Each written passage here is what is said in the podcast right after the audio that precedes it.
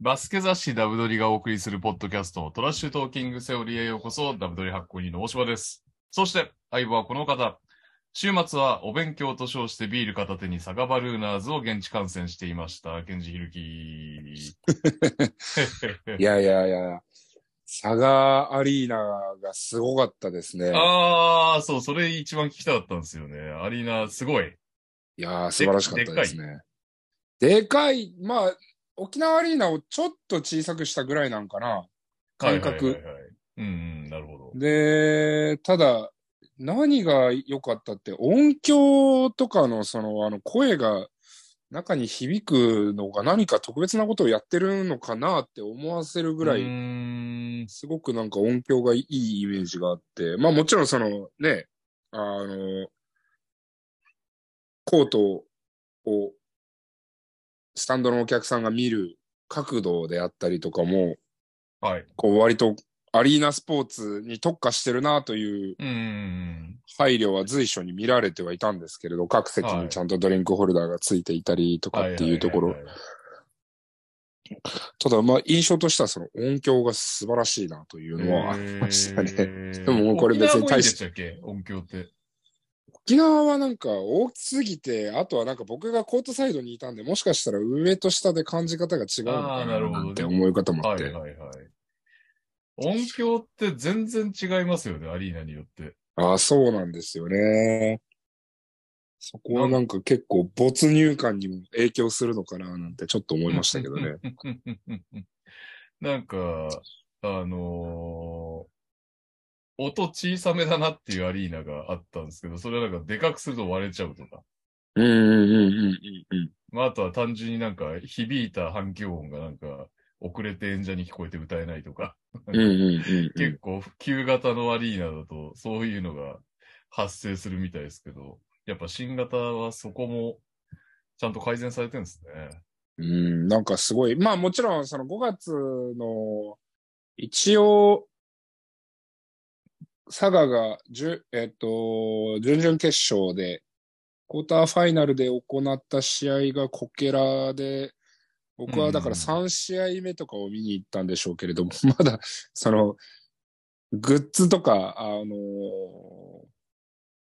グルメとかその辺の、あれは、あ、まだそこまで、こう完全にカバーできてないんだなっていう感覚はありましたけれども、はいはいいはいはい。や、それでもやっぱすごかったですね。あれでしょうね。急いだ系でしょうね。オープンアリとかもそうだけど、やっぱり次のシーズンにこんな素敵なとこを使うんで、ぜひスポンサーよろしくお願いしますみたいな気持ちもあるでしょうかね、マニアあるでしょょうね。でもあれは、なかなか、う。うん。こう、地方都市にい行けて、ばあれだけの、こう、コンテンツがあるのはうん強みでしょうね。あれは、バスケット好きじゃないお客さんとかも、やっぱもう一回行こうとはなり、ますねうん、そこ大事ですよね。なんかまあ、沖縄だったらいざ知らずというところはあるんですけど、はい。あれをこう、佐賀県でね、まあ、大瀬市にも、じゃあ日本有数のビッグシティかといえばそうではないところであれをやってのけるっていうのは何か、すごく日本も先に進んだなという印象は持ちましたね。アクセスどうですかアクセスいいです。あ、いいんだ。うん。まあへー僕は新都市で、えっと、新幹線の新都市でうんうん。レンタカーを借りて行ったんですけど、そこからまあ大体3、40分ぐらいはいはい。まあまあまあ、なんか周りを、景色を見ながら、ドライブしながら、うんご飯食べながら行ってって感じだったんですけど、なるほど。あのー全然新都市から電車でまた佐賀駅に行って、佐賀駅からはそんなに遠くないんで、駅から行ける系なんですね。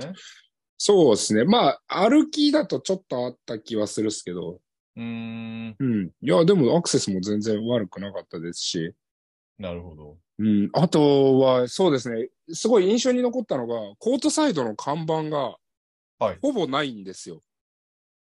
ははえ、それはどういうこといや、まだからそれまだは、ないみたいなこと わざとなのか、新鮮だったんですね。あそこをあえて売らないで、もうお客さんがもう最前列にいるという状態を作り出そうとしてるのうかー、ん。なるほど。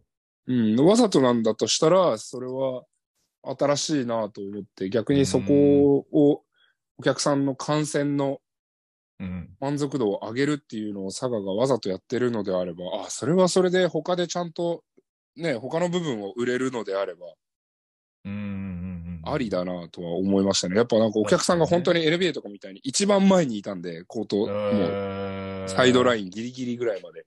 えだかいいっらすそねこはすごく印象深かったですね。ー確かに、トータルパッケージで利益を上げてくれればいいわけですもんね。なんで、あの TO のところはに、まあもちろんリーグのスポンサーだったりなんだったりとかは出てるんですけど、逆サイドはいがゼロなんですよ。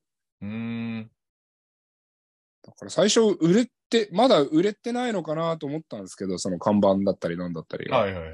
えーただゼロっていうのがなかな か、なんだろうな確とかに思ったんで、もしかしたらもううんあえて売らないで、そこをこうもううん。工業としてのエンタメとしての部分をちゃんと重要視してるのかななんていうのも、うー。うんん、見て取れたので、あ、でも確かにね、オープンアリーナの、行ってないんですけど、僕、オープンハウスアリーナ、太田。あれも、でも、なんかその、会見の時に言ってましたね。もう、できるだけお客さんとコートサイド近づけるみたいな話うしてたん、んで、割と、新しいアリーナはそういう部分来てるのかもしれないですね。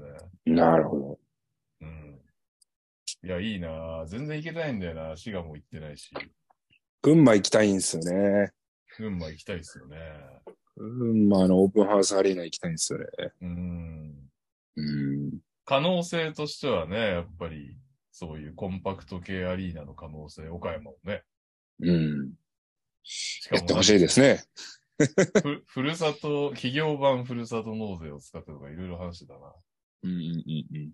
なんかいろいろこう試行錯誤してみんなな。はい。クオリティを上げようとしてますね。いそうでやすね素晴らしいことだと思いますうん。うんまあなんだかんだやっぱ、見る、見やすい、えーそしてかっこいい、演出かっこいいアリーナはやっぱいいっすよね。全然違いますね。やっぱ体育館でやるのと。うん、逆にだんだん体育関係が、ね、マイノリティになってきちゃいますからね、ここからね。そう、だからやっぱあれで体育館に戻ると、すごく体育館が若干ダウングレードされたももので見てしまってるという、慣れてしまうと、そうですよね。アリーナを用意できない都市が本当に遅れを取るなというふうには思いましたね。ですよね。うん、で、やっぱでかいですよね。その、コンベンションとか、その、まあ、県外の人を呼ぶっていう意味でも、はい。やっぱあれだけのエンタメに特化したアリーナがあると強いなと思いましたよね。なもう、佐賀は、あの、20とかのライブももう決まってるらしくって、ああ、そうなんですか。へえ。そうななんですよ。で、まあ、ねえこんなこと言ったら、まあでも佐賀の人もきっとそう思ってるだろうな。なんか、福岡をすっ飛ばして、佐賀で20をやるんですよ。それってすごいことだなと思って。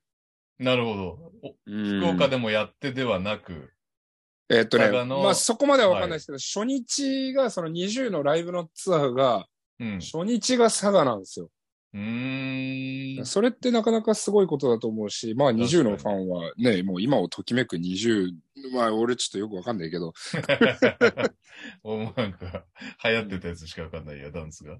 うん、だけど、まあそれがね、初日が佐賀に行われるっていうのはね、多分マリーナがなければ、まあ5億パーセント無理だったと思うんで。そうですね。来ないですよね、体育館には。うん。あーなのうで、んはい、なんかいろんな可能性を感じた佐賀バルーナーズの試合でした。えー、いいっすね。行こう。うんアリーナ巡る塩来期は、来シーズンの目標にしよう。オープンンハウス行きましょう行きましょよ。はう。はい。 なんでオープンハウスなんですかそういえば。 い。いや、行きたいんですよ。なんかあれだけこう、プロモーションとか告知とかを頑張ってたから、まあさぞかし自信があるんだろうなと思っはいはいはいはいはい。て。うん。あれがね、自慢ですよね。オープンハウスは、あのーコンパクトなサイズなのに、うん。えっ、と、センターのビジョンがめっちゃでかいっていうのがね。ああ、なるほど見て。みたいですよね。はい。そのバランス感とかを。はい。はい。そんなわけで、えー、試合もね、西宮対佐賀の話も、このコーナーでしていただきましょう。今週のニュースでございます。えー、怪我人がね、 出ちゃってるんですよね。うん。ここに来てまで、名古屋ダイヤモンドドルフィンズ、アラン・ウィリアムズ選手が負傷及び契約解除ということで出れず、ンデル選手が出てましたね。はいえー、さらに、前川崎が踏んだり蹴ったり、マイケル・ヤング・ジュニア選手が結局治らず、えーうん帰国、うん。えーさらにね、ジャニング選手も戻れず、うそしてん。ヒース選手も途中で怪我ということで、うん。川崎はもう、ファジーカス選手、期間のね、ファジーカス選手のみで、そこでもうカバーしなきゃいけないという厳しい戦いになってしまいました。うん。はい。そして、えー契約周りもめちゃくちゃ出てくるんですが、ズボンさんってね、YouTube 毎日上げてるズボンさんが、えっ、と、表にしてくれてるんで、ざざっとちょっと現時点でも言っておきましょうかね。はい。えー、長いかな。まあ、北海道は島谷選手しか決まってないです。で、高橋光也選手、荒川隼人選手、サムソンフリーフローリング選手が自由交渉。うん。えー、仙台はラション・トーマス、ネイサン・ブース、青木康則、小林亮太、渡辺龍。こちら、えー、契約続行ですが、すごい出てますね。小寺さん、えうー、ん寺沢選手、神武選手、バーレル選手、バーレル選手も出るんですね。う田ん中誠也選手、加藤俊和選手、そして澤部啓太、片岡正春と来て、えー自由交渉いっぱい乗ってるんですが、澤部選手と片岡選手のみ交渉中だそうです。うん。で、秋田は全然まだ契約、来季がドンっていうのは来てないんですが、カンター選手と伊藤選手が、えー自由交渉です。うん。いやー、これやめましょうか。なんか、長い。めっちゃダラダラっすね、これ。 ずっとやってたら。難しいな。じゃあ、残った選手はいっか。自由交渉の選手だけいきますまあ、長いか、目玉だけ、ちょっとこ目玉だけいきましょうか。う。はい。えー我々の独断と偏見で。独断と偏見でいきましょう。宇都宮ブレックス、荒谷選手がういん。ましたね。はい。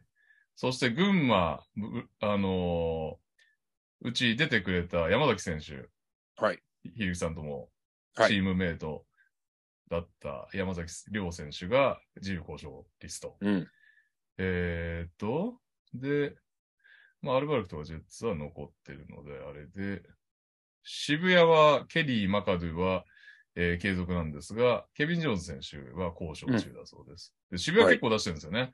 そ渡うですね辺龍之介選手、石井康介選手、田畑修斗選手、井上宗一郎選手、西野陽選手ということで、うんまあね、特に西野、井上あたりは、バリバリの売り出し中になるでしょうから。そうですね。渋谷としてもなんかこう育てたいという意図は感じられましたが、まうあん結果が出てないことに伴いなのか、彼らが新しい、えーチャレンジの場所をうん。模索してなのかはちょっとわからないですけどね。ああ、そうですね。はい。えーっと、川崎はジャニーズ選手だけでしょはいはい、目玉、難しいな。あ、これ信州の岡田優太選手、京都行きました。そうですね。これでかいっすよね。京都すごいっすね。なんか、うん。去年ね、当てて、今年も、今年はさらに目玉を取ってくるということで、渡辺拓馬さん、GM の才能あった説うん。ありますね。どうなるかちょっと見物ですね。京都はまうあん得点力で苦しんでる試合も見られたので、そこはをい岡田選手が解決できるのかというところが気になりますね。そうですね。はい。はい。そして、目玉っていうとどうなるんだ西地区行っちゃうか。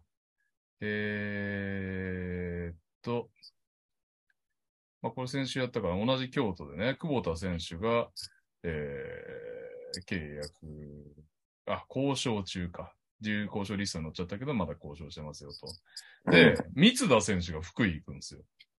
B3 のですね。 B3 の新規参入チームですね。でも福井ははい割とまあ予算あるだような雰囲気があるというか、ちゃんと広告とかもちゃんとしてるし、そうですね。あの発、信第もちゃんとしてるし。契約選手の目玉第1弾みたいな言い方してたんで、はい、第2、第3は何だ、何なんだって、こう B3 勢は今多分、おし っこ、おしっこ漏らしながら聞いてんじゃないですかね。まあでもガードは取るでしょうからね。その方針が出るなのが結構気になりますよね。はい。お、そして長らく大阪いましたが、アイラ・ブラウン選手もう中ん。古車乗りましたね。はいはい。そして、まあ、バルーナーズ、ベルカと上がってきて、琉球はまだ戦ってるということですね。B2、うーん、あ、意外だったのが、意外なんか結構岩手が動いてますね。うんうんうんうん。思ったよりも。そうですね。はい。っていうのと、あれ。急に動かなくなってった。えー、え、え、あ、そう、これね、 あの、すごいことになってるんですね。福島が、うん。えー、ロバート・ボリックっていうアジア枠の選手は、まあ、すごくいい選手で、らしいといううん。目玉選手らしいんですが、割と1、ん ?1、2、3、4、5、6、7、8、9、10、11人、特別指定まで含めて11人、自由交渉に乗せるということで、大なたを振るっております。うん。はい。うん。えー山内選手のみ交渉中だそうですね。だからまあ、ずーっといた村上選手とかもついに出たということで、うん。えーファンからもですね、なんか投稿いただいてましたね。少々お待ちください。えー、え、え、Y 近藤さん。福島ファイヤーボンズでヘッドコーチや在籍年数が長い主力選手の契約満了が多く、ファン、ブースターから様々な声が上がっています。ひるきさん、大柴さんから見て今回の契約公開はどのように感じているでしょうかうーん。まあ、その声明がないんで、リリースだけなんで、なんとも言えないですけど、うん。まあ、補強であったりとか、まあ、いいところまでいけるっていうシーズンを、ね、まあ、少なくともプレーオフいけるっていうところまで、ここ何年間かこう繰り返してる中で、まあ、結果が出なかったら、まあ、そういうのも仕方ないんじゃないかなとは感じますけどねあ。そうですね。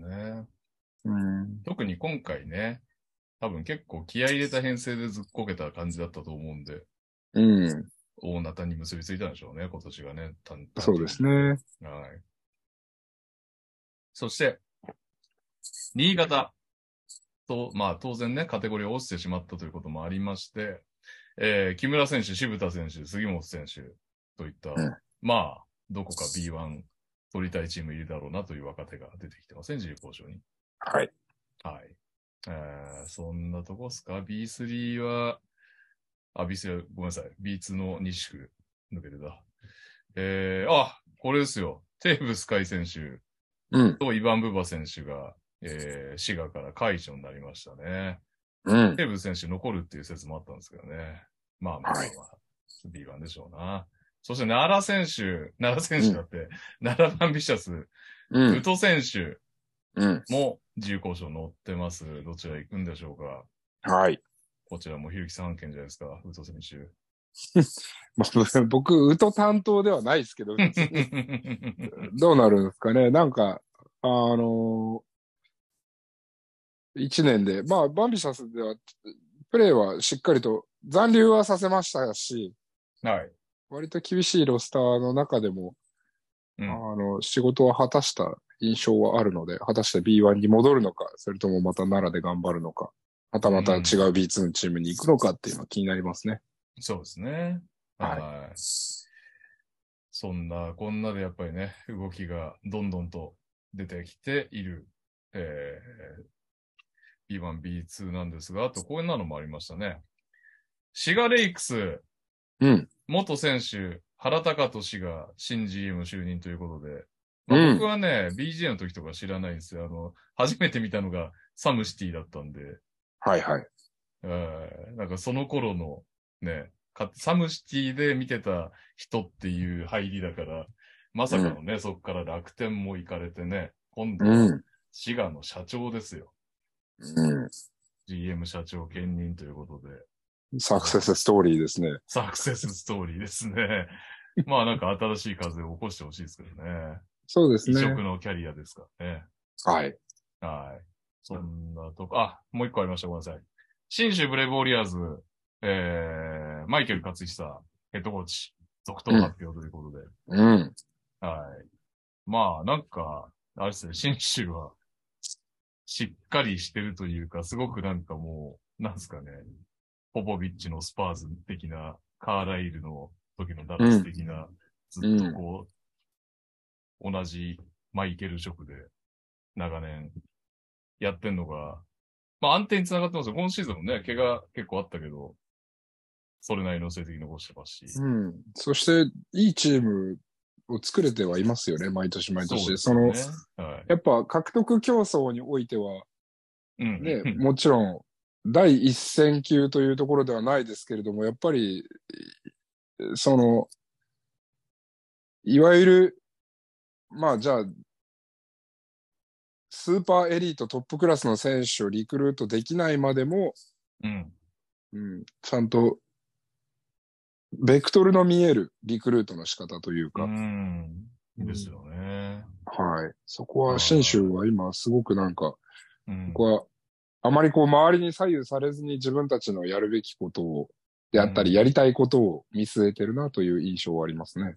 そうですねうん。はい。はい。ということで、えー、まだまだ、えー、こういった契約周り出てくると思いますが、来週もお楽しみといったところです。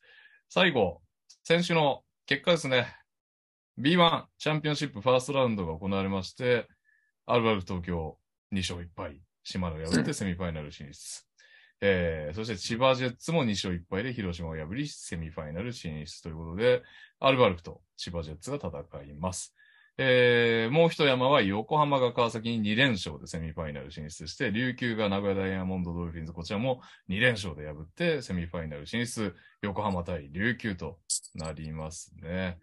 えー、ファーストラウンドで印象に残った試合とかありますうんあ、まあ、やっぱ島根、アルバルクは印象には残りますよね。というか、すごかった、 すごかったっすね。すさまじかったですね。凄まじかったっすね、本当に。 まあ、両方ね、あのー万全ではない状態で、まあ、ニカがいない島根と、まあ、コブス、ロシタを書く、アルバルクということでね、それがどう転ぶのかっていう話だったんですけど、まあ、接戦でしたね、最後の最後まいで。や9点差ー、からすごいだ、もうザ・プレイオフな試合でしたよね、本当にね。ね。すごいですね。アルバルクはまあ去年の雪辱を果た果たすということで、うん。惜しくもね、ここは予想を外してしまいましたけど、つっ て。その話しますかしときますか、一応。いやーえっと、今、 当たったのが千葉だけですか予想は。ねえまあまあ、優勝予想しますよね、私、千葉ジェッツ。じゃあ優勝しないですね。 いやー、おかしいっすね。だから僕、まあ、島でね、やられ。まあ、川崎とかはね、もうちょっと怪我人出ちゃったから、あれですよね。なんとも言いづらい。名古屋もな。名古屋も、その、なんか、まあ辛いっすね。張本選手、うもん、怪我してましたね、それはね。そうですね。はいまあ、怪我があると、このなんか、あのー逆進話もしづらいところではありますが、まあ、本当にね、恐ろしいぐらいに外してますね。これでもなんか、やっぱ怪我の話に戻ると、はい。どこまでこの今リーグ戦が、ね、これから試合を増やすって言ってるから、とか、より過密なスケジュールにするって言ってる中で、まあもちろん、その今、怪我がこれだけ出たりとか、みんなが楽しみにしてる試合で出場できないっていうのは、まあメディカルの分野の発達もあると思うんですよ。うん。そのメディカルスタッフの技術であったりとか、まあクオリティであったりとか、まあそのガイドラインであったり、もう彼らがこう踏んでいかなきゃいけない段取りがですようね。ん選手が怪我をしました。そして復帰するまでの道のりっていうところで。はい。そういったところのレベルが上がったからこそ、あ、今この選手は試合に出れる状態ではないです。あと2週間かかります。あと1週間かかります。この試合は、えっ、と、プレータイムに制限があります。みたいなことがうん、昔より、こう、どんどんどんどんやっぱりレベルアップしている。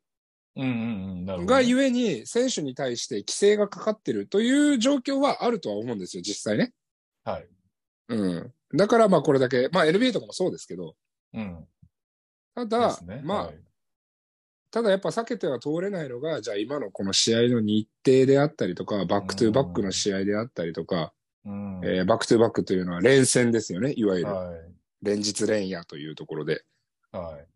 からそれがやっぱりどこまで因果関係があるのかというところで、まあそれをやっぱりね、これから多分今までの日本の B リーグって、その盛り上がりがね、大きくなってくればなってくるほど多分スター選手というのが登場すると思うんですよね。そうですね、はい。で、そのスター選手が、今までは箱押しだったものから、どんどんどんどんこうやって富樫選手が出てきたりとか、うんえーまあ沖縄であったらもう岸本選手、今村選手、ジャック・クリー選手を見に来てるっていう方もいるでしょうし、うん。そうですね。島根のペリン・ビュフォード、安藤聖也、なんでもいいですけれども、それぞれに多分、もう本当にその選手でお客さんを呼べるといううん時代が、多分もう2年先、3年先にはもう見えてると思うんですよね。はい。うん。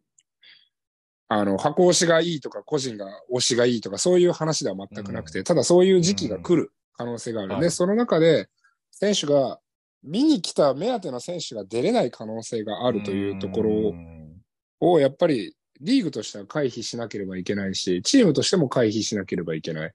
そうですね。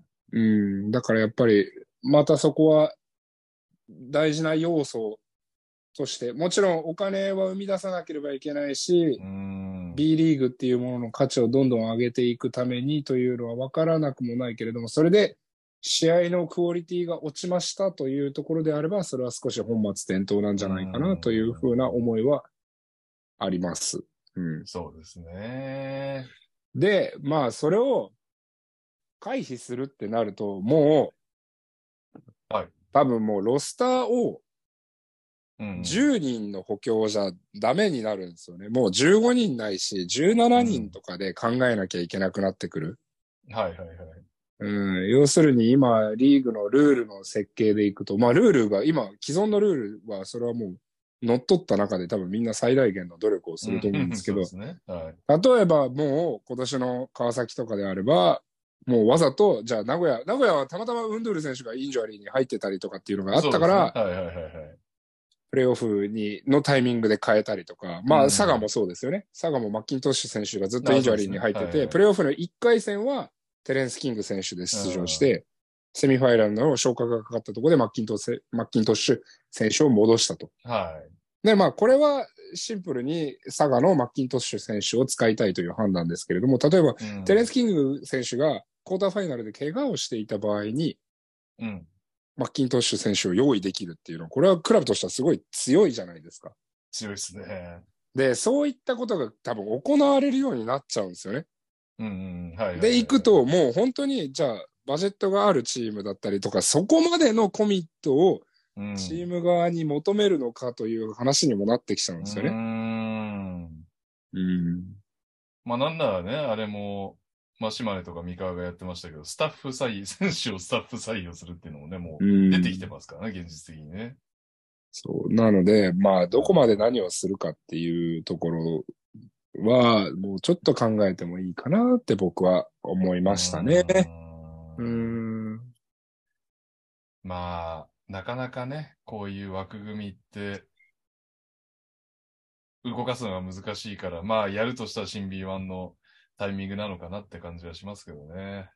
うん試合数をどこに設定するのかっていうのはちょっと気にうんなります結ね構。でかいっすよね。いろんな、まあ、B リーグね、やっぱり本当に多分、大体の人の想像より上ぐらいの感じで成長してってういん。ますが、まあやっぱり課題もね、こういうカーディング含めていろいろあるのを、どこぐらいまでこの新 B1 でバサッと行くのかっていうね、ちょっとうん。期待不安半ばなところがありますね。そうですね。で、あとはその、まあ今リーグ側がどういう交渉を行ってるかわかんないですけれども、多分これから放映権をどうやって売るかとか、そういうところの話になってると思うんですよ。まあ今バスケットボールライブさんでやって、はい。えっ、と、ソフトバンクなのかなきっと。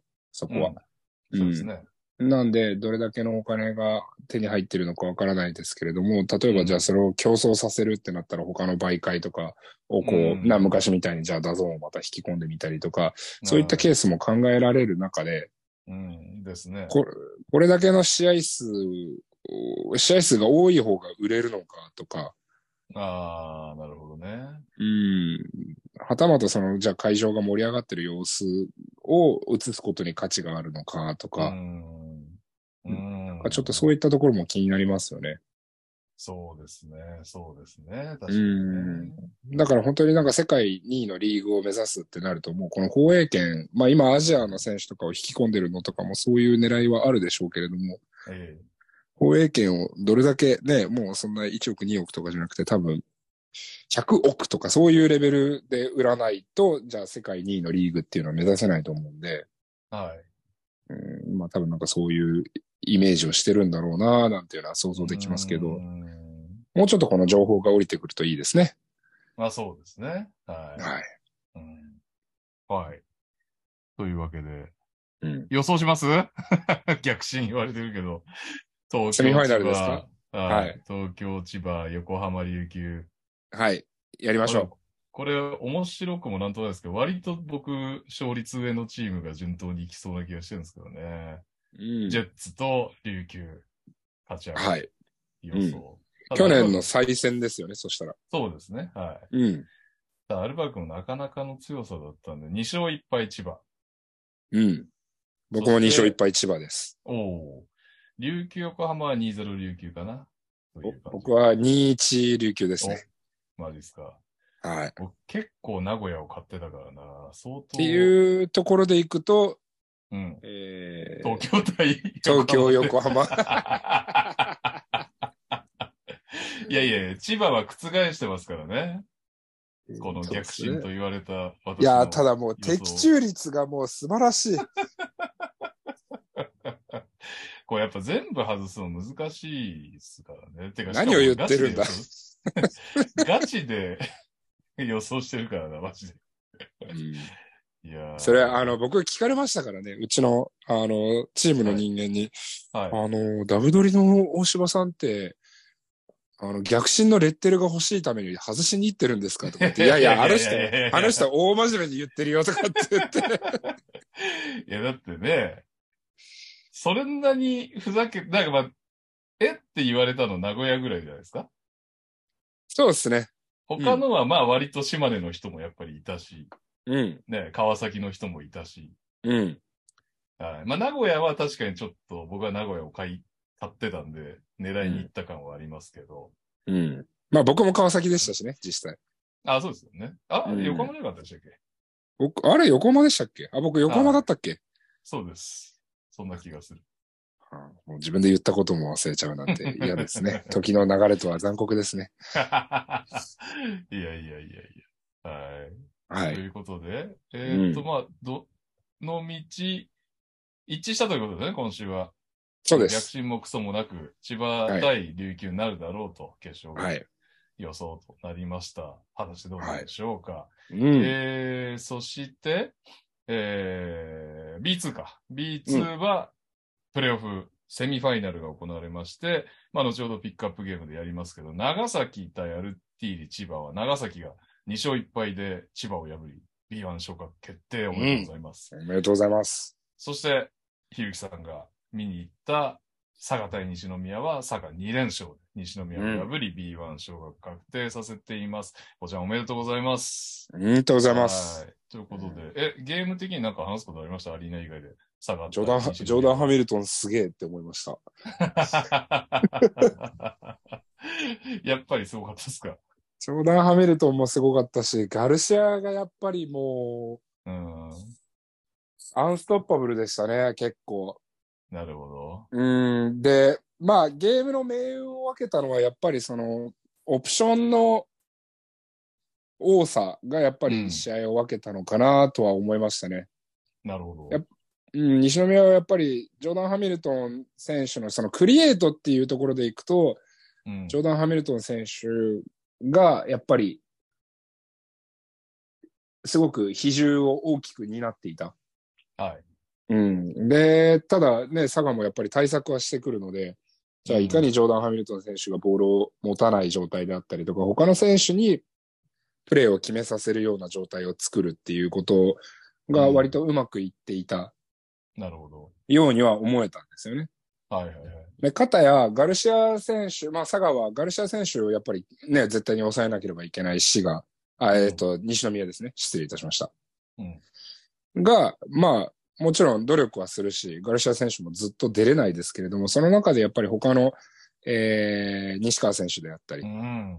隅田選手であったりとか、うん。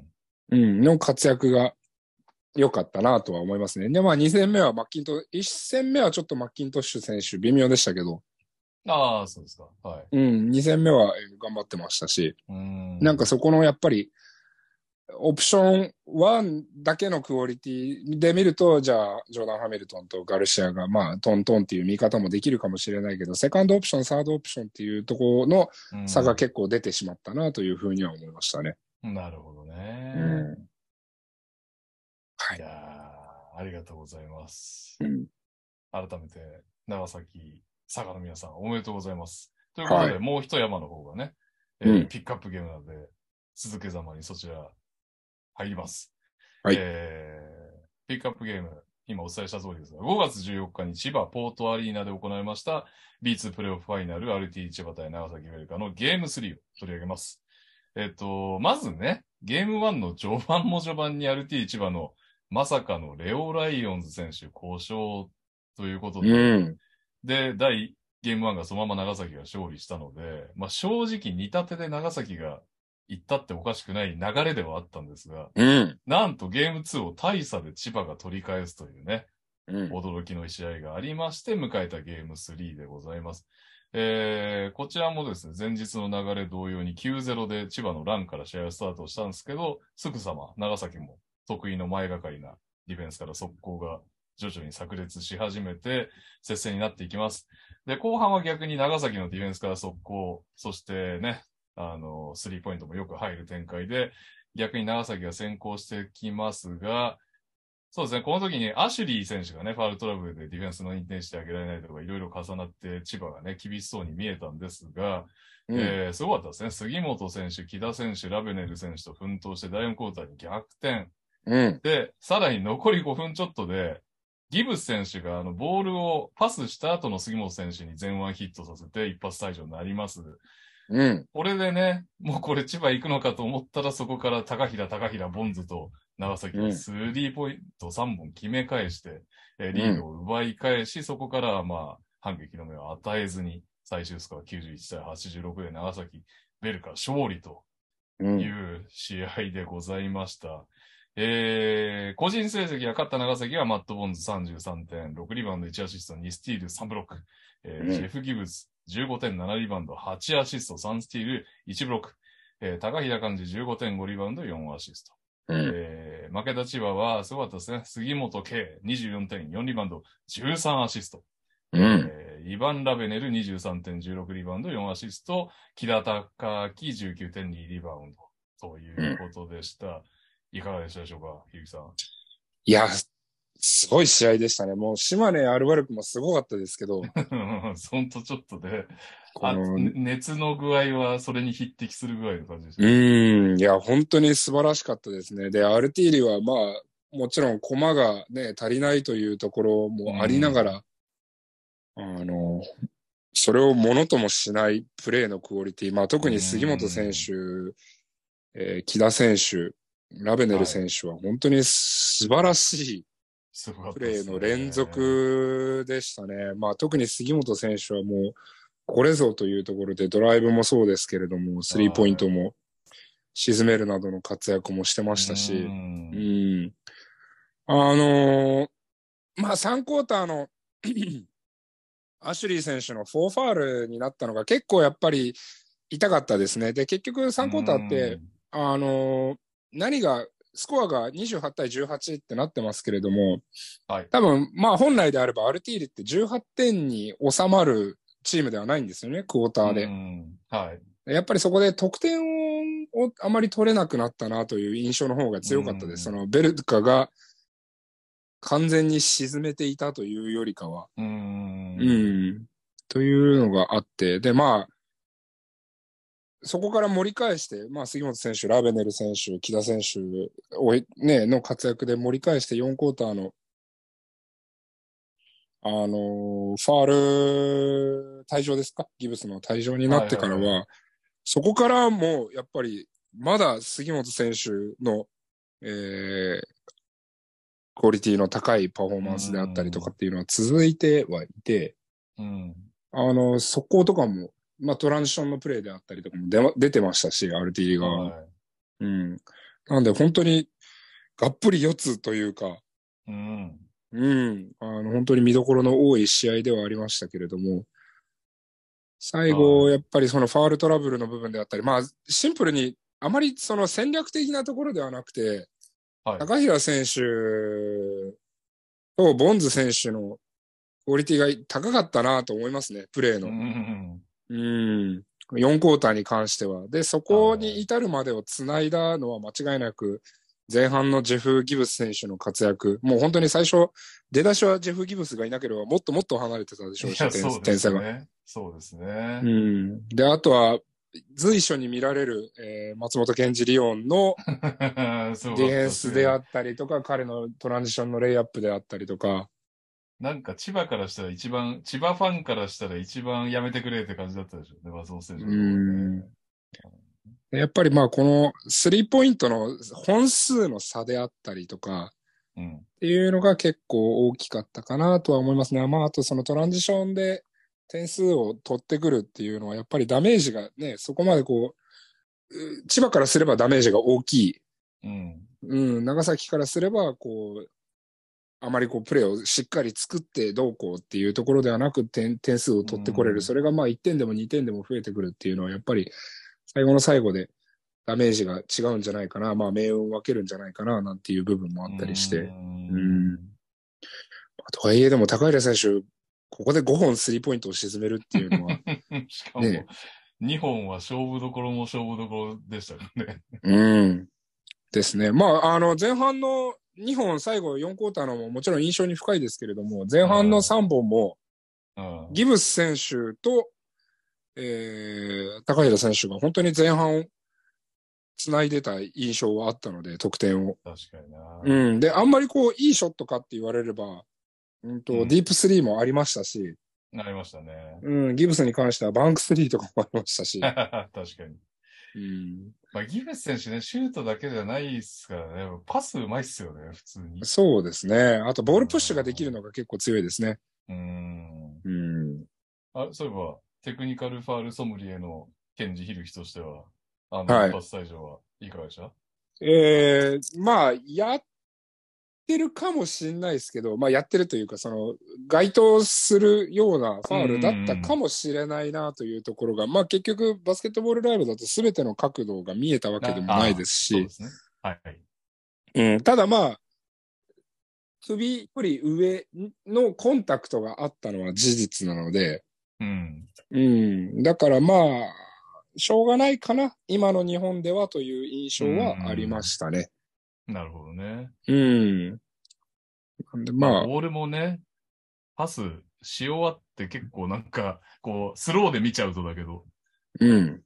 終わって、もうなんかこう、なんて言うんだろう。あそこまで詰めなくてもいいような場面で詰めちゃってるようにも見えましたねうんうんうんうんう。んなんとなくね、見え方的に。なるほど。まあ、しょうがないかなと思います。うんあの、まあ、レフェリーもしっかりと、そんな生半可な判断を下す。いやー、じ、熟こと慮はしなていまでししょたうしもんね。はい、はいうんあの場面ですからね、何せ。なんで、うんまあ、それは仕方ないのかなとは思いましたうーね。ん。うん。はい。まあ、あの、ジェフもそこまで荒ぶってはいなかったので、まあ、ある程度な納得はしてたのかななんてちょっと思いますけどね。うんそうですね。反応ですよね。はいそれよりもね、前半のね、アッシュリーがファールコールもらえなくて、もうぴゃぴゃ騒いでる時のを取らなかったのを、マジでリスペクトってなったっす。おー、ナイスな。そテクう。ニカル流し。あれ、レギュラーシーズンだったら絶対取ってたと思うんですよ。はいはいはいはいはい。結。構アクション大きかったんで、その、まあ、レイアップかなんかに行ってファールをもらえなくて、アッシュリーが、うわーって怒ってた、はい。う。うんん、部分を、まあ、流してたというか、見、見てないふりをしたのかわかんないですけどう、ん あれは、本当に、そういうことですって思いました。リスナーかな なるほど。いやー、結局だからやっぱあれで、じゃあ審判に詰め寄ってって、うん、ゲームを止めてまでもババーわーわーわーわー言ってたりとか、うん明らかにじゃあ審判をね、もうある一線を越えて、うんお前の母ちゃんデベそうみたいなこと言ってたらうんアウトですけど、はい。でもまあね、ファールが欲しい、ファールがもらえないで、まだプレーは続いてるって中で、うん。 あそこで水を差さなかったのは本当に僕は、そういうことですと思いましたね。ナイスなんですね。はい。うん。うんはい。まあでもゲーム自体はもう本当に、最後、選手のもう本当にバスケットの一個一個のヒリヒリするような判断であったりとか、彼らのハイクオリティなプレーで、うん。それが命運を分けたかなと思いますね。うん。あの、本当に、ラブ、ラベネル選手、杉本選手、すごかったですし、木田選手も、あの、前半すごかったですし、はそれを長崎がシンプルに上回ったという話ですね。うんもう本当に千葉は何も悲観することがない試合内容ではあったかなと思いますね。いいショットも打ててましたし。そうっすよね。最後うんも第4クォーターの競ってる場面も、こう、あ、あい入るかもっていうスリーポイント何本かありましたもんね。こうんうちゃんと打たせてるっていうか。なので、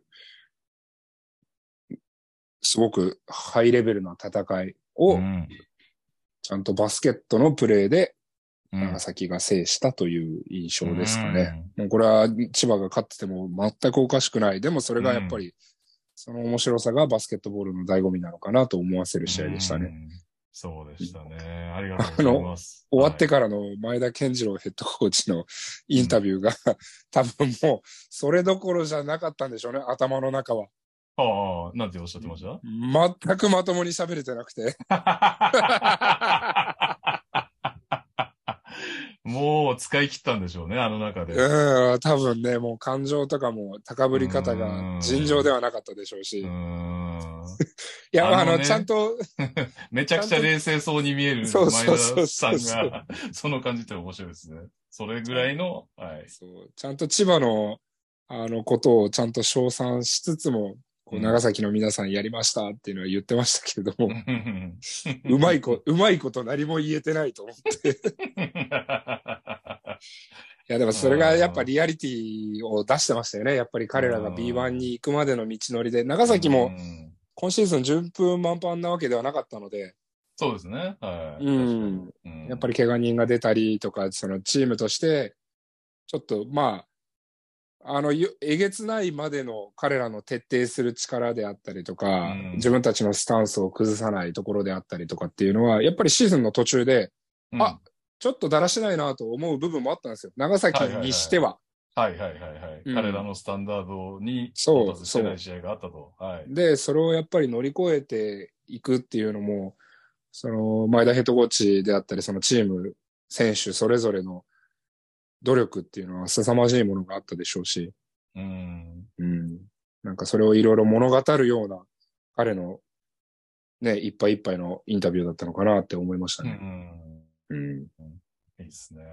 おめでとうございます。おおめでとうございま。す。うん。はい。というわけで、次、長崎が勝てば、うん。ひるきさんの予想は確定します。 いやー、でもちょっと佐賀勝ちそうだな。まあでも、どれだけ、なんか、やっぱりちょっと本気度っていうか何か違いますからね、やっぱ、このう、ん。昇格後の試合はどう転んでも、まあおかしかねえなっていう感じは。そうですね。まあ、あとギブスが1試合目いないっていうことを考えると、うん。で、まあ、佐賀ホームだし、とか う、ーん。なんかいろいろぼんやぼんやり考えてましたけど。なるほどね。。はいい。まあまあ。じゃあ、まあまあでも、あれか。TTT リスナー的には、うえーん。佐賀が勝ってくれると、プレゼントがも う抽選でもらえるということで、佐賀応そう援でのす人が多いかもしれませんが、はいどうなることでしょうか。ただね、うんピックアップゲーム来週のはやりませんよ。もうそういうね、もう昇格決まった後の試合は取り上げません。取り上げません。えー B1 で行きましょう。はい。はい。これは、まあ、僕は千葉、東京が見たいですね。うん。千葉、東京、見たいっすね。 ああ、よかったです。じゃあ、千葉、東京で行きましょうか。横浜琉球も見たいっすね。両方やりますいや、両方はやらないです、ね。いや、結局両方見るんですけど、多分。はいはい。だから、だから、比重の、喋る比重の大きい方は、ね、千葉、東京でいいですかはい。あの、千葉東京にしましょはい。了解です。千葉東京のはい、う。うんえー、勝敗を消した試合。なんで、2戦、オア3戦。はい。はい。はい。これでマジで千葉がこけたらやばいな、本当俺うの。ん。逆進やばいっすね。 まあでも今回は、はいまあ下馬評は多分千葉だと思うんで、皆さん。あ、まあそうですよね。別に逆進もクソもってことですね。千葉予想の人のが多いだろうということですね。うんはい。はい。どうなることでしょう。えーこの番組では各コーナーのスポンサー様募集中です。ご興味ある企業様はツイッターでご連絡ください。そして、聞いてくださっている皆様、ご意見ご感想はツイッターでハッシュタグトラッシュトーキングセオリーまでお願いします。ということで、タグを見ていきますが、えー、コウコさん。うん。えー、そういえば公式発表出る前にお二人に MVP とベスト5予想をお願いしたいです。去年のように B3、B2、B1 の流れでぜひ。ああ。まあ、この間ね、僕は予想というか、冒頭、自分が投票入れた人を言いましたけど、うん去年どうやったんだっけ ?B3?B3 のベスト5なんか予想したんでしたっけう一ーん。あ週り間ましたずっつやっけてたのかなあーなんかやってた気がしなくもないけど。あーじゃあ、来週 B3 のベスト5と MVP、うん。そして、その翌週 B2、そしてその翌週 B1 でいきますうーん。気乗りしてねえな。なんかもう、み、見ちゃ、なんか、うん、見てこう、なんか、はい。ま、満足してますね、今すごく、こう、バスケットボールに。 なるほど。し全然仕事する気ね えっていう。え、B3 は、でももう発表しませんでしたああ、したんだっけベスト 5? うん、なんか、ドゥーリトルやら、岡田やら、なんやもかんや言わんかったっけああ、そっかそっか。なるほどなんで B2 を、じゃあ B2 をちょっと来週用意しますよ。了解です。はい。じゃあ用意します よって、なんでそんななんか、偉そうに。 しょうがねえな、つって。はい。じゃあ来週忘れそうだな。B2 のね、別バイですね。ははいい。そして同じく高校さん。えー、プレイオフ、ファイナルは中立地、これチャンピオンシップか。ファイナルは中立地ということになっていますが、地方が勝ち抜けた場合は実質アウェーなので移動の負荷も違うわけですが、えーファイナル出場チームの旅費はリーグが負担するのでしょうか地方民としてはプロ野球方式はリアル中立地開催にしてほしいところですが。ああ、なるほどね。うんそもそもなんでこれ中立地開催なんですかねほんまを、ほんまのアウェイにすりゃばいいのにね。あ、でもあれか。いずれそうなるかもしれないけど、今、アリーナのサイズ感とか違いすぎて、それはね、なっちゃうというか。なるほどね。だから、B リーグのこの大一番でうん、変な話、まあ、厚江市総合体育館はねえんじゃねえのとか、そういう話、うん。まあっていうことだよねそういうことですね。そういうことですね。おそそらく。のお沖縄アリーナでできるチャンスがあるのにとか、そういうことですよね。そういうことですね。うん。まあ、横浜、まあでもなんか、それも含めて、で、いいけどなぁとは思う。まあまあ、でもやっぱ、まあそうね。4000、4000人入るのと1万人入るのとでは違う言いますからね。うん。そうですね。うん、しょうがないか。でも、いずれは、あのね、あの、B1 基準を、新 B1 基準をせっかく定めたんだから、まあ、うんやってほしいですけどね、その、えー上位チームが。まあ最終的にはそうなる感じがしますよね。うん。うん。はい。で、もっとね、欲を言えば、7戦シリーズみたいだったら絶対面白い、面白いは面白いですけどね。あそうの、ですね NBA みたいに。はい。まあ、せめてはい。 5000欲しいですね。うん。中国とかそうでは参戦戦勝じゃなかったかな。すねなるほど。うん、ちょっと違ったらあれだけど。はい。うん。はい。えー、みつるさん、いつも楽しく配置をしています。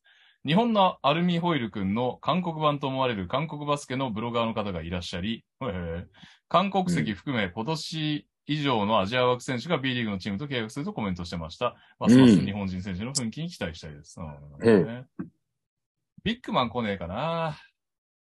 アジア枠ビッグマンね。あ、まあ、カイソットがいるか。うん。見たいですね。なんか中国の。カイソット良かっ。たですね。あカイソット素晴らしかったで爪痕残すね。しましたうん、素晴らしかった。あれは、あれは結構彼の評価爆上がりなんじゃないですか、ね。で、うん若いんですよね、まだね。あ。まだ、だって、ね、ドラフト引っかかるつもりだったぐらいの年ですよね、うん確か。なんかまだこう結構狙えますよね、NBA、正直。あの若さだったら多分。で、あで、あのプレイ経の路コール。経路っすよね。うん。うんまあ、広島ね、まあ、広島だけじゃないかもしれないけど、めっちゃいいオファー出すだろうから、まあそこら辺との兼ね合いもあるだろうし。そうですね。あと、プラスまだ今 B リーグに残念ながら、えー NBA のスカウトは来てないという状態ですうんのうんで、うんうん。スカウトのいるリーグに移籍っていうことになりますからね。その辺のなんでしょうね。はい。うん。えー、と、続きまして、ゆうさん。う素ん朴な疑問ですが、プロはバッシュをたくさん持っていて、一つ一つの使用頻度も少ないように思いますが、履き慣れないバッシュでもパフォーマンスに影響はないのでしょうか試合で真新しいバッシュを履くのは結構リスキーな気がしますが、考えすぎでしょう か、うん。まあ人によります。でも、モデルとか足型は似たようなの使ってるんですよね、多分ね。うーん。うん。なんかみんな、あの、インソール自分の持ってますよ、大体の選手。ああ、なるほどね。はいはいはい、はいうん。それでなんだでいそれぶ変わるもんですかうん、好きな選手は、だから、もう本当に人によりますよ。なんうかん、僕とかははい。結構真新しいバッシュでもそうですし、インソールとかあんまいじんなくても別に、ペッてプロ、プレイしちゃうタイプですけど、はいはいはい。すごくこう、気になる人は、やっぱり練習で何回か履いて、インソールとかもちゃんと自分の特注で作ったやつにして、うん。やられてる方もたくさんいますよ。なるほどね。うん。てか、なんか、昔のイメージとか言うと、バッシュ自体の進化が凄まじいですよね。あの、確かに昔はなんか、鳴らさないとダメだみたいなこと言われたけど、うんうん今の素材って、 もうなんか履いた瞬間から、ちゃんと伸びてくれるし、みたいなイメージ、ああ、あります。ね。全然昔と比べると、なんかあの、ゴワゴワ感というか、ガチガチ感というか、ないっすよね。少ないですね。はうんい。うんはい。えー、斉藤です。うん大島さん、なぜ広島を勝たせてくれなかったので しょうかやはり、千葉に逆進は叶わないのでしょうかダブドリ購入しましたということで、ダブドリ購入ありがとうございます。 もうね、しょうが甘んじて受け入れましょうん。う。もうでも、千葉優勝したら終わりですよ。これもう、最初から千葉優勝っつってんのがこっちは。うんだからこれで千葉が優勝しなかったらでいすよなかった時ですよね。うん頑張れ千葉。 えーガルシア・パーラさん。NBA と比べ、B リーグの選手はシュートホームに癖のある選手が少ない気がします。米国はある程度シュート入るなら、ホームは自由。日本とりあえず型にはめるといった指導の傾向があるのでしょうかお二人の好きなシュートホームはどの選手ですかああ、好うんつ うん、好きなシュートフォームね。きいや、なんか、まあ確かに変なシシュートフォーム、いろいろいますよね、NBA って。えっ、と、一番、ショーン・マリオンとかは結構、 ュート。そうですね。ショーン・マリオン、マイケル・レッド、スプリウェあル、ーレジ・ミラーも変っちゃ変ですもんね。レジミラーも結構そうですよね。うん、ステフィン・カリーとかも意外と左手結構返してたりとか、うん、うん、うん、うん。めちゃくちゃオーソドックスってわけじゃないですもんね。そうですね。なんかまあ、どうなんですかね。まあ僕、まあもちろんそのシュート打ち込む本数が、はい多分日本とアメリカで全然違う、まあその練習量とか練習環境が全然違うんうーで。ん、まあそうですよね。うん環境面は負けてますよね、完全にね。まあ、あとはその、まああるかもしれないですね。そのやっぱり、あの、入るなら、うんある程度泳がしてあげるみたいなところは、はいはい。一応個人を尊重しなきゃいけない国ではあるので。 うん、傾向はあるかもしれないですね。だってまあヨーロッパの選手、そこまで、まあシュート下手な選手もいますけど、 はい。そこまでヨーロッパの選手もそそんなにシュートフォームがなんだなんだっていうのもそこまでいないですもんね。確かにヨーロッパいないっすすね。まあ、う。うんん、かろうじてなんか上位、上位イングルス、ヨーロッパじゃないか、オーストラリアが。うん。いないか。ユーロの、ユーロ上がりで、ちょっと目立つホームの人。うん。まあなんかユーロに、あの NBA 行ってないですけど、めっちゃシュート下手で、ドライブしかしなくて、みんな変なやついるんですけど、あ、いるんですそいつはでも NBA は行ってないんで。うん まあ今無理でしょうね、そのスタイルで NBA は。うん。だからまあある程度は自由なのか。まあでも、僕一つ思うのはその、特に、その、アフリカをバックグラウンドに持っている選手、はい。うん、まあそれがアフリカ系アメリカ人であろうが、えっ、と、アフリカ人であろうが、なんですけれども、そのルーツのある選手って、その体型がやっぱり結構得意な選手、えっ、と、もう特殊な選手がうんうん。リーグに入ってくるであったりとか、やっぱりこう、伸びてくる選手がやっぱ多いじゃないですか。もう手が異常に長いとか。はいはいはいはいはい。で、その中で、まあ、シュートフォームが変に見えるっていうのはあるのかななんて思いますよね。ああ、体型の違いでね。 Yes, yes, yes. だかあーら、基本的にまあね、そのアジア人とか、まあ、あの、いわゆる白人の選手であったりとか、うん。うん。まあそこまでこう、い得意な体つきをあまりしてないというか、そのなんか皆さんが思い浮かべるザ、基本系のシュートフォームで、 を普通にし収やまするい。体。うん、はいはそ。いはいうでもそうじゃない選手もたくさんアフリカ系の選手はいるから、ああいう風にちょっと担いだ感じになっちゃったりする選手もいるのかうな、んなんていうのも関な係るほどねあるかもしれない、うん知れないです。まあ、ただ、別にどっちでもいいや。まあね、最終的にホーム関係ないじゃ関係ないですからね。入る人が正義的な。そうマイケル・レッドっていう昔、ミルウォーキーバックスにいた選手とかもシュートフォームめちゃ変でしたけ ど、シューター。でしたからね。そうですね。う。はい。なんで、まあ、そんなに、そんなにね、入ればいいんじゃないでしょうか。今、インディアナにいるタイリース・ハリバートンってうんうんう選手んもかなり特徴的なっていうか、キャッチしてからなんか手元で一回なんか水晶を磨くような動き、謎の、 謎のモーションを入れてからシュートを打ったりしてる。結構面白いですね。そうだから、あのーボールとかもそうですもんね。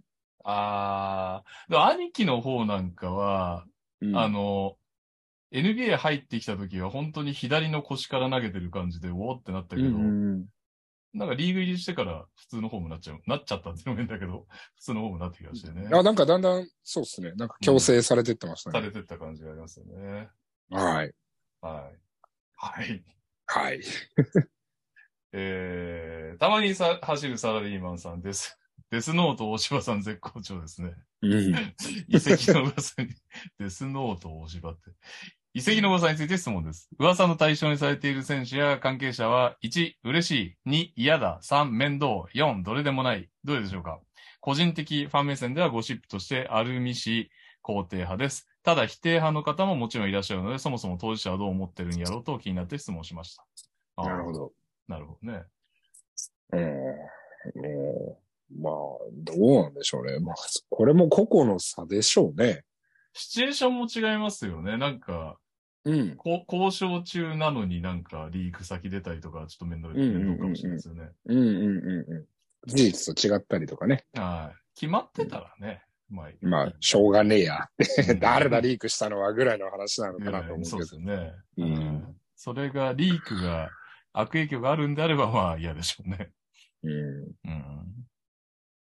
まあ、どうなんですかね。まあ、こういうのは別に、そのリーク云々というよりかは、情報が出回ること自体は僕らはやっぱりうん、賛成派ではありますね。そうですね。はい。うん。そのやっぱり、まあ、遺跡情報のみならず、やっぱりいろんなところでもっともっとやっぱ情報をオープンに、ね、それは年俸にしたってそうですし、うん。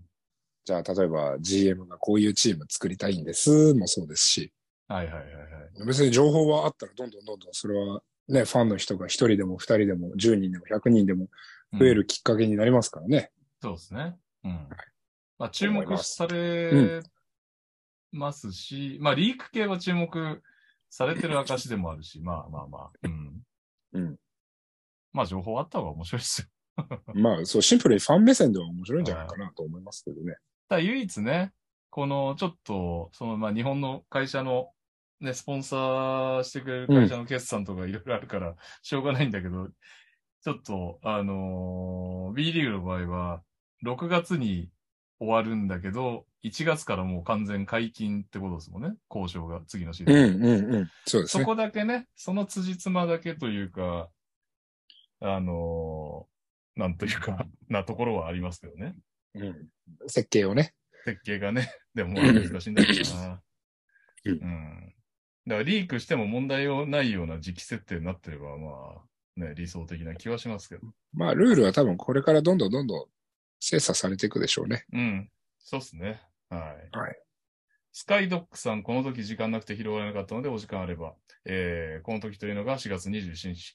レフェリーの質に関する話、とても面白かったです。そこで質問なのですが、リーグとして海外の優秀な審判を雇うなどの対応は難しいのでしょうか日頃からリーグの成長に審判の質がとのま伴ってないなぁと強く感じ、もやも、もやもやしているので、何か情報があればお聞きしたいです。あー聞かないですね。有志海外の審判を雇うっていうのはね。前やってましたよね。あ、そうですか。うん。昔はやってたし、NBL とかも多分その、それこそアイシンとかが強かった時代とか、ヨーロッパのレフェリーが吹いてた気がします、決勝とああ、か。そうですか。へうえ。ん。まあ、それあ、あり、ありなんなら、ありっすね。ま学べることはいあっ、ぱいありますよね、多分。うん、まあだから決勝にいきなり放り込むみたいなことが正しいかどうかはさておき、その普段のリーグ戦はいはいのはいそうですね。上と変わ成るん長の場で。になればうんうん。ただまあ、その、レギュラーシーズンで放り込んだりとか、あとはその、もっとヨーロッパの人とかに来てもらって、うん例えば1年間常駐してもらって3人ぐらいに。うん。で、もう毎週いろんなとこ行かせて、あうんの、彼らが、あこういう部分は良かったよ、こういう部分は良くなかったね、こういう部分は世界基準だよとか、うんって。いうのをこう、情報共有していったりとか、まあ評価制度を設けたりとか、はい。うん、もちろんまあそれがヨーロッパ人だけだと、またちょっと微妙な感じになるかもしれないですけど、じゃあ今の日本で、まあディレクティングされてる方がいるでしょうから、レフェリーのはい。う上田さんしかり、えーそうですね。うん。それに準じる人たちがいるでしょうから、まあそういう人たちと一緒になってうん。やるのもいいでしょうし、そうですね。そういうのはやってもいいかなとは思いますし、うそんなにお金、ああまあお金必要か。多分一人当たり1000万ぐらいいるかな、最低でも。まあ、今、円安ですしね、もっといるかもしれないですね。そうだね。家も用意してなんだかんだとかってそう考ですねえたら。ううんん。まあでも、やる価値はあるんじゃないでしょうかね。うんその少なくとも努力をしてるというあれは。確かに。うん。に。うん。ありな気がしますね。はいそ。れまああことはそそそこので、ちょっとオープンにしてもらって、こんなことやってましたよなんてね。そうでそすね。の、もし発信力のある人なんであれば、うん。ね動画とかで発信してくれたら、ファンも楽しみつつ、うんですねいいんじゃないでしょうか。はい。いいと思います。うん。えー、とあるチームの箱押しさん、大柴さんの逆進でなぜかここだけ外れた広島ブースターです。いや、そこだけ当たったんだよ。な。まあいいけ ど。えー千葉強かった。なぜここだけ外したんですか、大柴さん。えー大柴さん、ひるきさん、もし千葉対広島の試合見てたらで良いのですが、ち広島の良かったところを褒めてください。うん。広島の良かったところは、寺島くんとカイソット。 ピンポイント。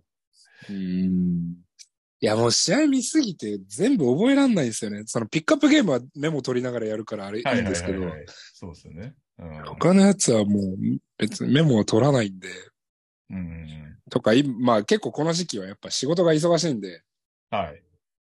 あのなんか仕事をしながらこう机で流してたりとか、うん。この仕事と仕事の合間の車の中で、あの、ちょっと休んだりしてる時にこう流したりとかしてる んで、なるほど。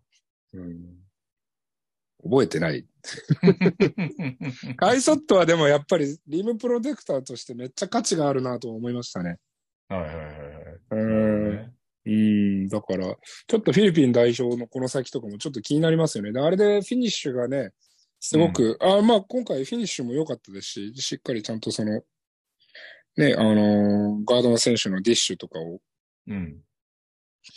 しっかりと叩き込んだりしてましたし、まあそれが増えてくると、フィリピンの代表とかも、ジョーダン・クラクソンがね、うん。今入るとかってなってると、そこの通面ゲームであったりとか、まあ彼のペイントアタックに対してとか、なんかちょっと面白そうだなーなんて思いましたけどね。うーん、なるほどね。うん、はい。と思いました。はい、すいません。ちょっと広島の話とは若干外れましたが。 広島ね、誰が残るのかわかんないけど、個人的にはなんか、不入選手も結構聞いてた感じがありましたよねう。んうん、そうですね。うんそして私は昨日の夜にうん、一蘭を食べてお腹がむちゃくちゃ痛いです。あどどうしよう一回休憩いや、行きましょ はい。う、わかりました。行きましょう。えうんえーっと、 どこだっけちょっ鈴と木ちゃんかな鈴木ちゃん。あ、鈴木ちゃんおめでとうねうえ、ん。ベルカファンで結構コメントくれる鈴木ちゃんおめでとうございます。えー大柴さんの予想の呪いがすごすぎます。笑い。うんえー一応 B1 セミファイナルと B2 ファイナルの予想をお二方にお伺いします。う。なんるほどね、先ほど言いましたが。それにしても、ベルカとアルティーリのゲーム3、本当にすごかったですね。お二人のピックアップゲームの取り上げも楽しみにしてます。いや、うんいやおめでとうございます。おめでとうございます。長崎の皆さん。はい。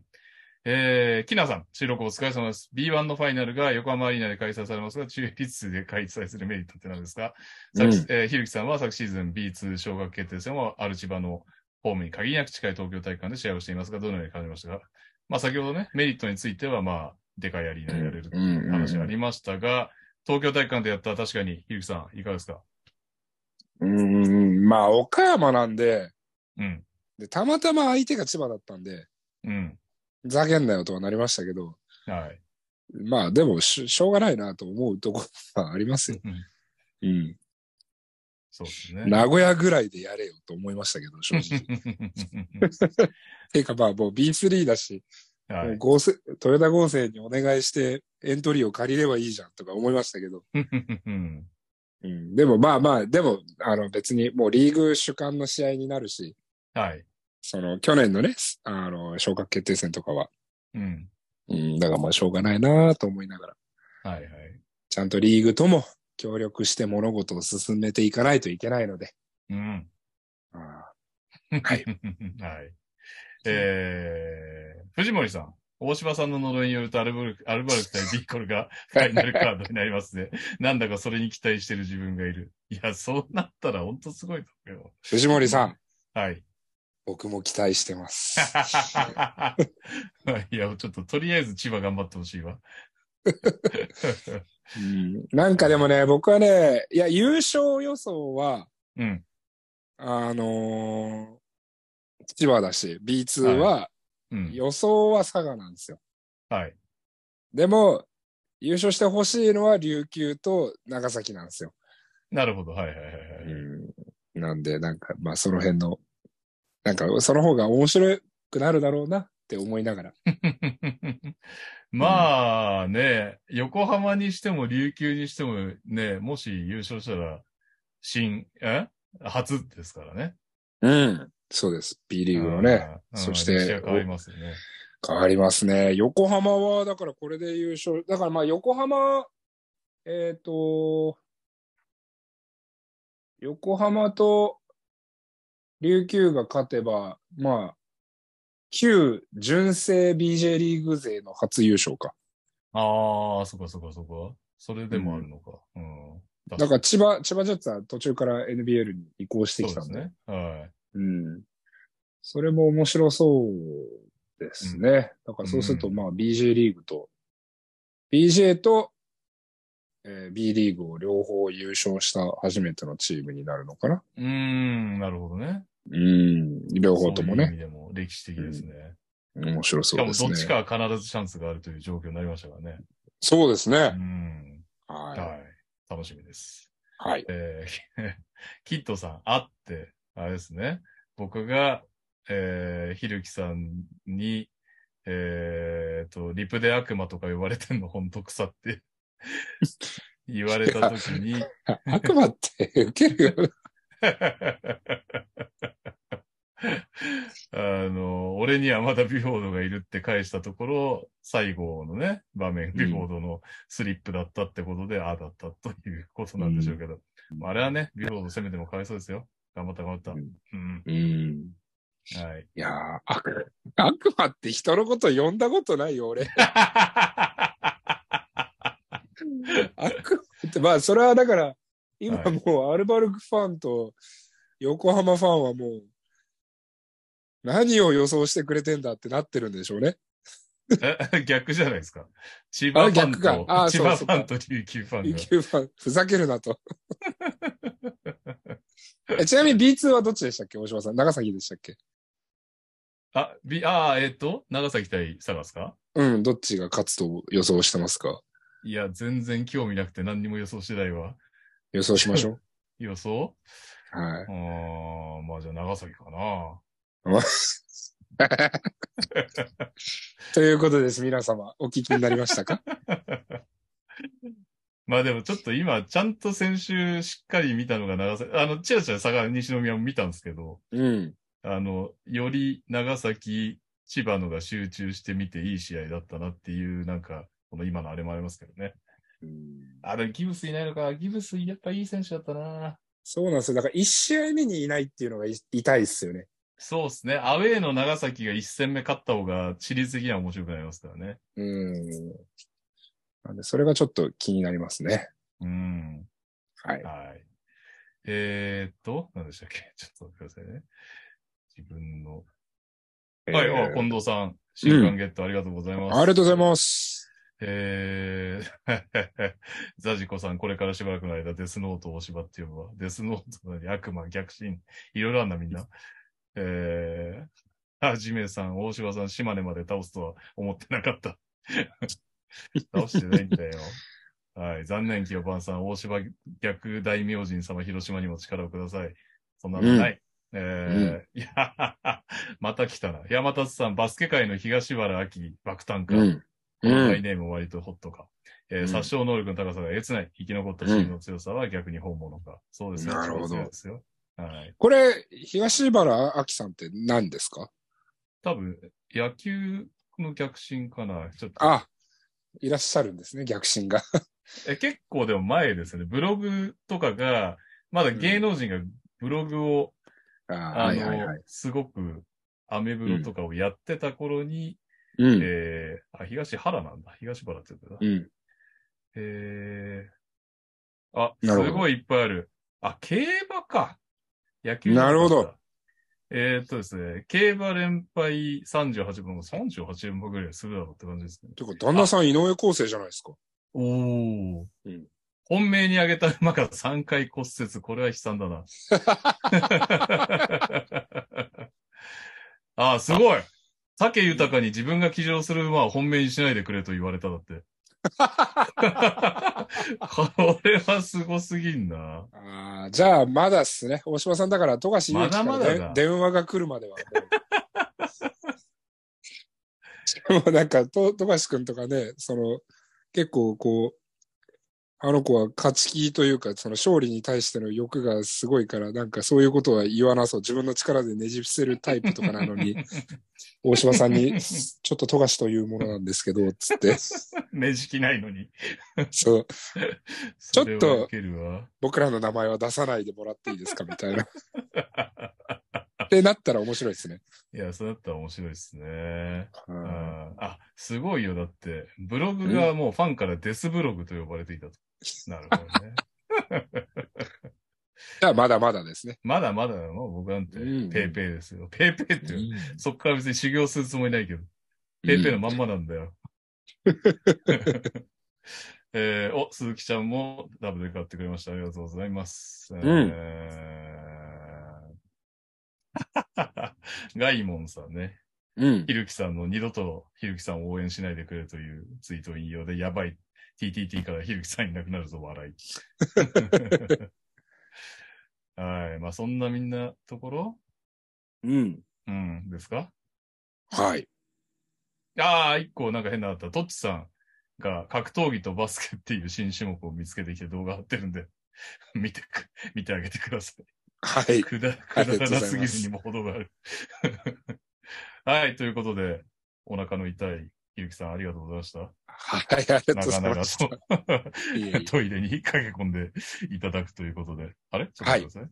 えー、はい、えー、ということで、えー、聞いてくださってる皆さん、ご意見、ご感想、ツイッターでハッシュタグ、トラッシュトーキングセオリーまでお願いします。えー、質問も、トークと、えー、と、えーテーマ、んトークテーマもうん随時募集しております。ということで、プレイオフ期間張り切って来週も行きましょう。